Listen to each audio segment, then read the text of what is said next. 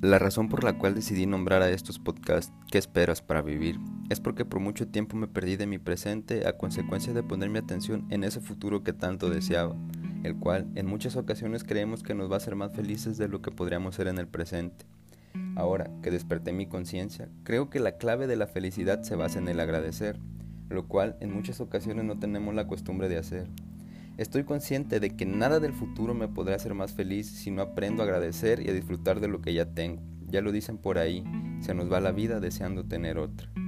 Gracias a mi habilidad de introspección y pensamiento crítico, constantemente soy abrumado por pensamientos, ideas o reflexiones que me dan una vida llena de amor y plenitud, las cuales pretendo llevar a través de estos audios a las personas para que así puedan crecer internamente y una vez hecho esto se puedan materializar de forma externa y así gocen de esa vida que tanto anhelan.